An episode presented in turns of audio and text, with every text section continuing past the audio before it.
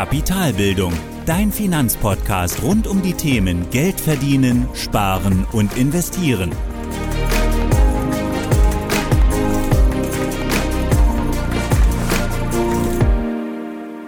Hallo und willkommen zu einer weiteren Folge meines Podcasts. Ich bin Thorsten von Kapitalbildung und heute sprechen wir über Rebalancing. Dabei beantworten wir vier wichtige Fragen zum Thema. Erstens, was ist Rebalancing? Zweitens, warum ist es sinnvoll? Also was sind die Vor- und Nachteile? Drittens, wie häufig sollte man es tun? Also wie häufig sollte man denn sein Portfolio neu gewichten? Und hier gehe ich auch auf meine persönliche Erfahrung ein. Und die letzte Frage, wie macht man es eigentlich? Dann starten wir jetzt direkt mit dem heutigen Thema und beantworten zuerst einmal die Frage, was ist Rebalancing?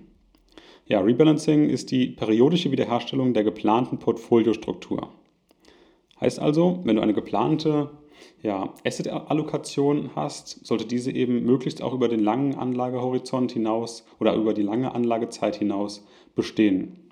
Wenn du aber gegebenenfalls gerade auch unterschiedliche Anlageklassen hast oder auch ähm, unterschiedliche Geldanlagen in der gleichen Anlageklasse, dann entwickeln sich diese Renditen von diesen Geldanlagen eben meistens verschieden oder unterschiedlich. Und dann kann es natürlich auch sein, dass es dann nach einer gewissen Zeit zu einer größeren Abweichung kommt. Und nach dieser größeren Abweichung kann es sinnvoll sein, eben den ursprünglich gedachten Zustand oder die ursprünglich gedachte Verteilung wiederherzustellen. Hierzu mal ein einfaches Beispiel. Angenommen, du hast ein einfaches Aktienportfolio mit zwei Aktien-ETFs und dabei entscheidest du dich eben für eine Aufteilung von 70% für ETF 1 und 30% für ETF 2. Wenn sich nur nach einer gewissen Zeit eben ähm, eine andere Aufteilung ergibt, zum Beispiel 60 zu 40, also ETF 1 hat 60%, ETF 2 hat 40%, dann kann es sinnvoll sein, eben die ursprüngliche Allokation oder Verteilung wiederherzustellen, indem du eben 10% des Vermögens aus ETF 2 herausholst und diese wieder in ETF 1 investierst. Und damit wäre eben wieder die geplante Verteilung wiederhergestellt. Und das, genau das ist eben Rebalancing, nämlich die periodische Wiederherstellung der geplanten Portfoliostruktur. Und damit kommen wir auch schon direkt zur zweiten Frage. Und zwar, warum ist Rebalancing eigentlich sinnvoll? Oder ist es überhaupt sinnvoll? Und um es kurz zu machen, ja, Rebalancing ist definitiv sinnvoll. Denn Rebalancing sorgt eben dafür, dass dein Risikoprofil gleich bleibt. Es ist also im Prinzip eine Art Risikomanagement-Instrument. Ähm, und das lässt sich eben auch besonders gut an unserem Beispiel von eben zeigen. Also, das Beispiel war zwei Aktien-ETFs, Aufteilung 70 zu 30, ETF 1 70%, ETF 2 30%. Und diese Aufteilung ergibt sich vermutlich, das nehmen wir jetzt mal an, aus einer Art Risikoverteilung. ETF 1 mit den 70% sagen wir, ist der Basis-ETF mit einem für ein Aktieninvest überschaubaren Risiko und ETF 2 hingegen mit 30% wird vermutlich etwas riskanter sein und eben auch ein höheres Risiko haben. Und von ETF 1 erwartest du eben deutlich weniger Volatilität, nimmst dafür aber vielleicht auch eine moderatere Rendite in Kauf. Bei ETF 2 hingegen nimmst du eben mehr Volatilität in Kauf, erwartest dafür aber auch vielleicht etwas, ja, eine etwas größere Rendite. Und wenn sich nun die Verteilung von 60 auf 40 Prozent verändert, dann verändert sich eben auch deine Risikolast und deinem gesamten Portfolio gesehen. Denn relativ gesehen hat ETF 2 jetzt eben um ein Drittel, also 33,3 Prozent, zugelegt, also von 30 auf 40 Prozent. Und ETF 1 ist relativ gesehen um 15% weniger vertreten jetzt im Portfolio. Und dadurch ergibt sich natürlich auch eine andere Ausgangssituation, die man durch das Rebalancing entsprechend wiederherstellen kann. Und dadurch ergibt sich eben auch diese unterschiedliche Risikolast, weil jetzt eben ein deutlich größerer Teil, äh, gesamt gesehen eben 10% mehr jetzt im ETF 2 sind, also risikoreicher angelegt sind. Und bei ETF 1 eben 10% im gesamten Vergleich weniger angelegt sind. Außerdem ergibt sich eben aus dem Rebalancing ein weiterer Vorteil, und zwar verkauft man beim Rebalancing die besser laufenden Anteile, um dann die etwas schlechteren aufzustocken. Und das ist im Prinzip so ja, eine kleine Art antizyklisches Investieren, also Sell High, Buy Low. Es können sich aber hier auch natürlich ähm, Renditevorteile ergeben, dadurch, weil du eben günstig kaufst, die Gewinne mitnimmst und dann eben günstig entsprechend bei anderen, ähm, ja, bei den anderen Anteilen wieder einkaufst. Und das kann eben auch sein, dass sich hier gegebenenfalls Renditevorteile ergeben, die bei der Betrachtung vom Rebalancing allerdings tatsächlich eine Nebenrolle spielen sollten. Denn wie schon gesagt, das Rebalancing ist in erster Linie definitiv ein Risikomanagementinstrument und kein Renditebooster. Trotzdem wollte ich diesen kleinen Vorteil eben nicht unerwähnt lassen, auch wenn es hier eigentlich kein Grund ist, ähm, das Rebalancing vorzunehmen. Also es ist kein Grund zu sagen, es hat einen entsprechenden Renditevorteil oder kann einen entsprechenden Renditevorteil haben.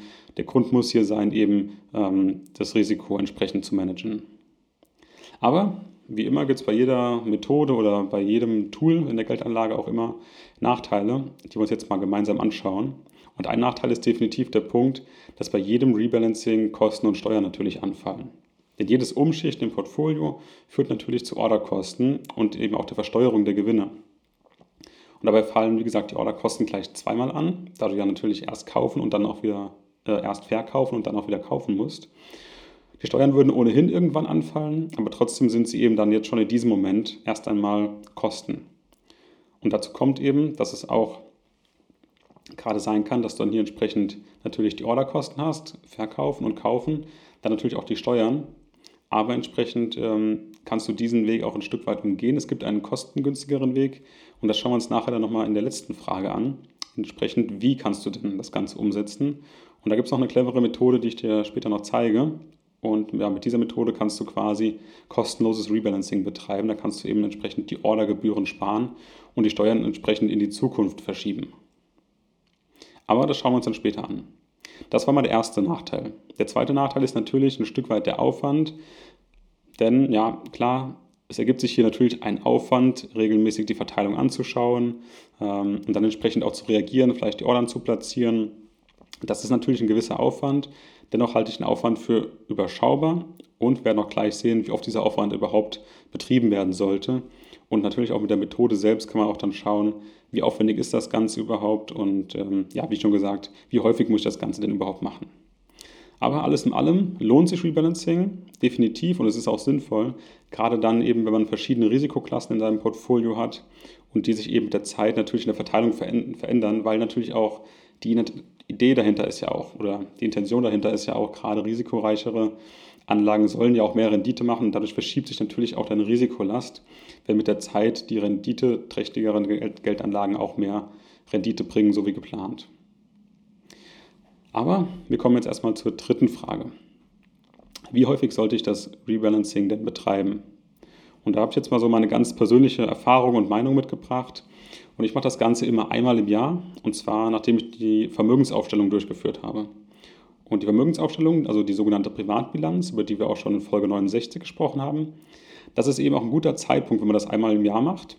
Und für mich auch ein guter Zeitpunkt, das Ganze dann zwischen den Jahren zu machen, also zwischen Weihnachten und Neujahr, eben sich dahinzusetzen, eine Vermögensaufstellung zu machen, alle Vermögenswerte aufzuschreiben, alle Verbindlichkeiten aufzuschreiben.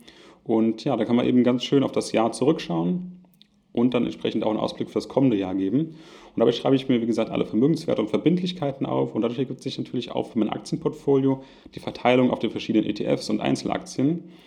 Und mit der Übersicht in der Excel-Tabelle kann ich dann eben auch die relativen Verteilungen sehen und sehen, ob ich hier von meinem ursprünglichen Plan ein Stück weit weg bin oder auch ähm, vielleicht das Ganze passt. Und diese Excel-Tabelle zur Vermögensaufstellung findest du auch in meinen Vorlagen auf der Website oder auch wenn du jetzt hier die Shownotes reingehst, einfach dem Blogbeitrag folgen und auch da habe ich dann entsprechend die Vorlagen im Text verlinkt. Ähm, das Ganze findest du dann, wie gesagt, über die Shownotes und dann im Blogbeitrag. Und stelle ich entsprechend dann in dieser Aufstellung eine Abweichung fest, geht es eben zum nächsten Schritt und zwar der Handlung, nämlich dem tatsächlichen Rebalancing. Und dabei komme ich aber erst ins Handeln, wenn die Verteilungsunterschiede eben um 10% voneinander abweichen. Also wie geplant in unserem Beispiel, wie eben schon genannt, wir haben geplant ETF 1 70%, ETF 2 30%. Und ist die Verteilung jetzt am Ende des Jahres, jetzt mal angenommen, auf 65 zu 35 verändert worden, dann handle ich erst einmal nicht, sondern erst ab einer Abweichung, wie gesagt, von 10% betreibe ich Rebalancing. Heißt also in die eine Richtung ab 60 zu 40 oder in die andere Richtung ab 80 zu 20. Und wenn für mich dieser Schwellwert dann überschritten ist, fange ich auch das Rebalancing an, vorher eben nicht. Allerdings muss man auch sagen, das ist meine ganz persönliche Vorgehensweise und Meinung. Hm, andere Personen halten das vielleicht etwas strenger, etwas lockerer, aber hier kommt es natürlich auch so ein bisschen auf dein eigenes Risikobewusstsein an. Wie viel ja, Abweichung oder mit wie viel Abweichung kannst du denn leben tatsächlich? Und da kannst du natürlich ganz persönlich festlegen, was dein eigener Schwellwert ist. Kannst du natürlich auch für dich ganz persönlich festlegen, wie oft du das Ganze machen möchtest. Aber ich glaube, hier einmal im Jahr oder alle zwei Jahre spätestens sollte man zumindest einmal reinschauen und sich ja, umschauen, ob das Ganze noch ähm, in der Verteilung läuft, wie man sich das vorgedacht hat. Und ähm, ja, es macht, glaube ich, keinen Sinn, alle drei Monate reinzuschauen. Dafür sind vielleicht auch gerade Aktieninvestments vielleicht ein Stück weit zu volatil, weil sich auch zu viel ergibt. Aber nach so einem Jahr, vielleicht auch manchmal zwei Jahre, macht es Sinn, wie gesagt, hier reinzuschauen. Aber dann eben auch entsprechend regelmäßig und in gleichen Abständen möglichst. Und damit kommen wir auch schon zur letzten Frage. Wie setzt sich das Rebalancing eigentlich in der Praxis um? Ja, also nachdem du nun festgestellt hast, dass ein Rebalancing nötig ist, kommt dann eben jetzt entsprechend die Anwendung. Und klar, es gibt natürlich dann die Idee, einmal komplett die Teile zu verkaufen aus dem besser laufenden, aus der besser laufenden Geldanlage und diese dann wieder entsprechend reinzustecken, zu kaufen in die Geldanlage, die schlechter läuft. Oder wenn es mehrere Anlagen sind, das entsprechend auch umzuschichten. Also für alle Geldanlagen dann gesehen. Und das ist eben der Nachteil, wie heute schon gesagt, auch ähm, bei den Vor- und Nachteilen, dass eben jedes Mal Ordergebühren anfallen, aber auch die Steuer gezahlt werden muss. Und hier gibt es natürlich einen etwas clevereren Weg, die Methode, die ich vorhin angekündigt habe. Und ja, diese Methode nennt sich entsprechend ähm, Cashflow-basiertes Rebalancing. Und dabei nutzt du eben die Zu- oder Abflüsse, die ohnehin schon auf dein Portfolio wirken. Denn im besten Fall hast du ja bereits einen, ja, sagen wir mal, regelmäßigen Sparplan auf die erhaltenen Anteile, also auf die ETFs beispielsweise. Und diesen Sparplan, die ja dann hier als Cashflows gelten oder gesehen werden, kannst du dann eben gezielt so lenken, dass sich deine Anteile automatisch rebalancen. Heißt also für unser Beispiel, in dem ETF 1 nur noch 60% statt 70% hat und ETF 40% statt 30% hat, erhöhen wir einfach den Sparplan für ETF 1 und oder senken den Sparplan für ETF 2. Und je nachdem, wie dein Sparplan eben bisher aussieht, kannst du das Ganze dann entsprechend anpassen. Und damit vermeidest du eben das einmalige Rebalancing und damit eben auch die verbundenen Ordergebühren, sondern du nutzt einfach die ohnehin anfallenden Ordergebühren für deine Sparpläne und stockst sie eben gezielt auf bzw. ab. Und genauso kannst du eben, wie gesagt, diese Orderkosten sparen, die Ordergebühren, aber auch die Steuer, ähm, die Steuern eben für die Gewinne, die dort anfallen, kannst du sparen.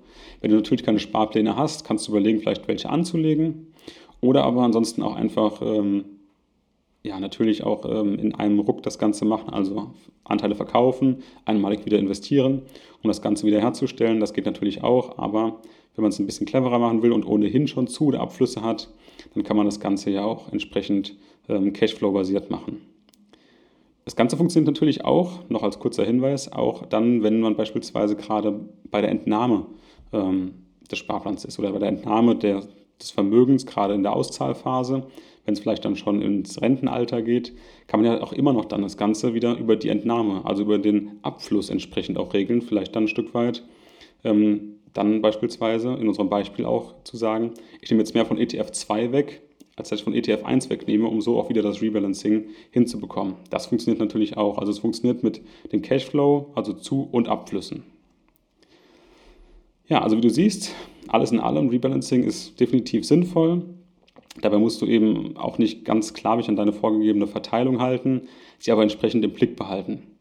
Und wenn du hier mal 4, 5, 6 oder 7 Prozentpunkte davon entfernt bist, ist es aus meiner Sicht gar kein Drama, aber so ab 10 Prozent in beide Richtungen solltest du entsprechend schon handeln und dann am besten mit der Cashflow-basierten Methode und das dann entsprechend einmal im Jahr dir das Ganze anschauen. Wie sieht es aus mit meinem Portfolio? Passt das noch so, wie ich mir das anfangs gedacht habe? Und es kann natürlich auch sein, dass sich über die Zeit entsprechend dein Risikoverhalten ändert und du gar nicht mehr 70 zu 30 verteilen willst, sondern dass 60 zu 40 vollkommen okay für dich ist. Das kann auch sein. Dann passt das ja so, wie es ist. Ähm, weil sich deine Lebensumstände eben entsprechend verändern. Das kannst du ja dann entsprechend anpassen. Aber das Rebalancing sollte eben dazu dienen, dass du entsprechend wieder dein Risikogleichgewicht auch wieder hinbekommst. Das ist die Idee. Ja, und damit kommen wir auch zum Ende der heutigen Folge. Wieder mal vielen Dank fürs Zuhören. Ich hoffe, du konntest was mitnehmen. Und ja, wir hören uns dann in der nächsten Folge wieder. Mach's gut. Das war die heutige Podcast-Folge von Kapitalbildung. Alle wichtigen Links und Infos findest du in den Show Notes.